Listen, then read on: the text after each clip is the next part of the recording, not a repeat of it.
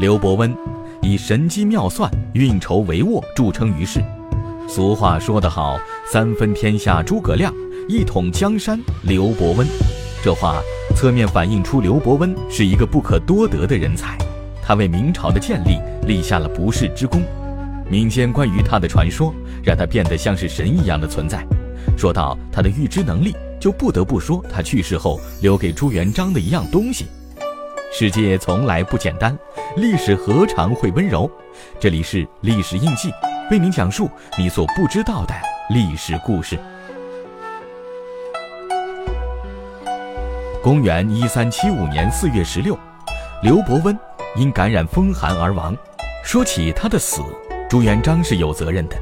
当时的御医给刘伯温开药，刘伯温吃过之后更加不适，但朱元璋只是让他放宽心。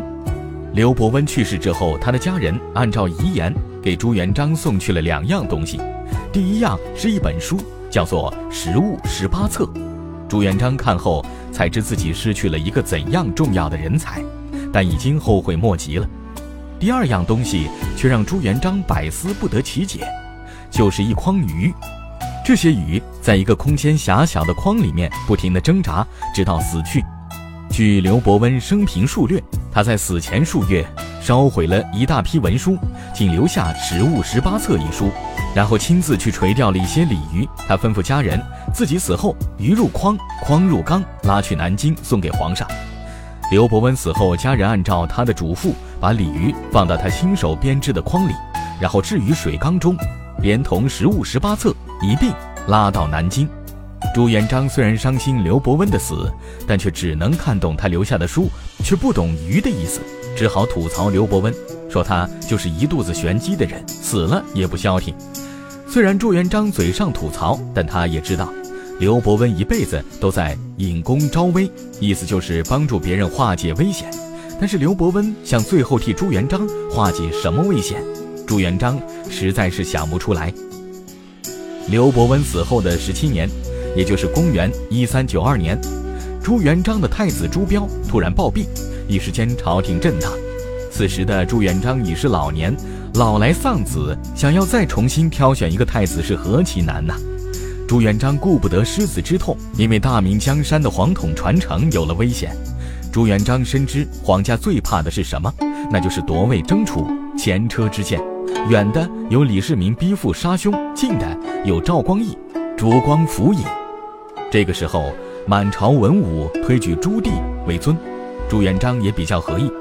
这个四儿子，他的性情举止和自己不出左右，而且跟着自己南征北战那么多年，有历练，有城府，有人心，皇统交给他，朱元璋是满意的。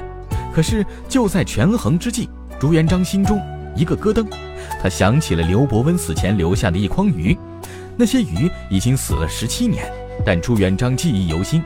那些鱼虽然放在大缸内，但因为鱼筐的网格太过密小，鱼和鱼都挤在一起，在缸内不到三天就都死完了。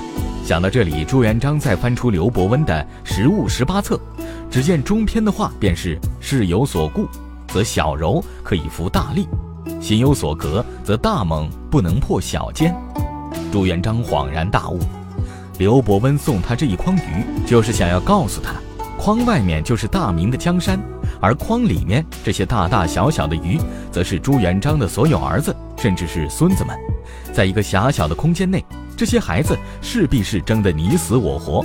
想要保护小鱼的话，就只有让大鱼在筐外，或者是将大鱼都处理掉。到了形势桎梏时，必须要变猛为柔，变密为疏，这样才能用小柔破大力，用小尖守大猛。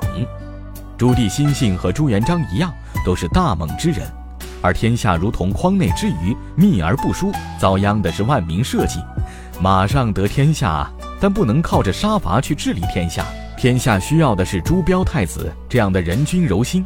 如今朱标已死，所谓的小柔自然也要给他的子孙，这才是皇统的自然延续。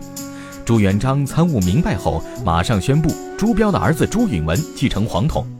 为了保护朱允文，他自己所有儿子都放出就藩。没有旨意，不得擅自进京。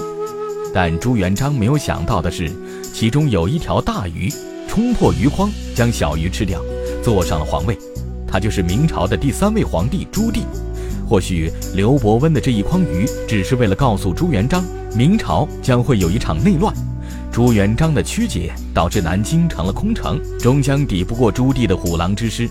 朱棣夺取天下后，果然是南北征战，连年狼烟。时有童谣：“洪武之后又添武，天下黎民何处哭？”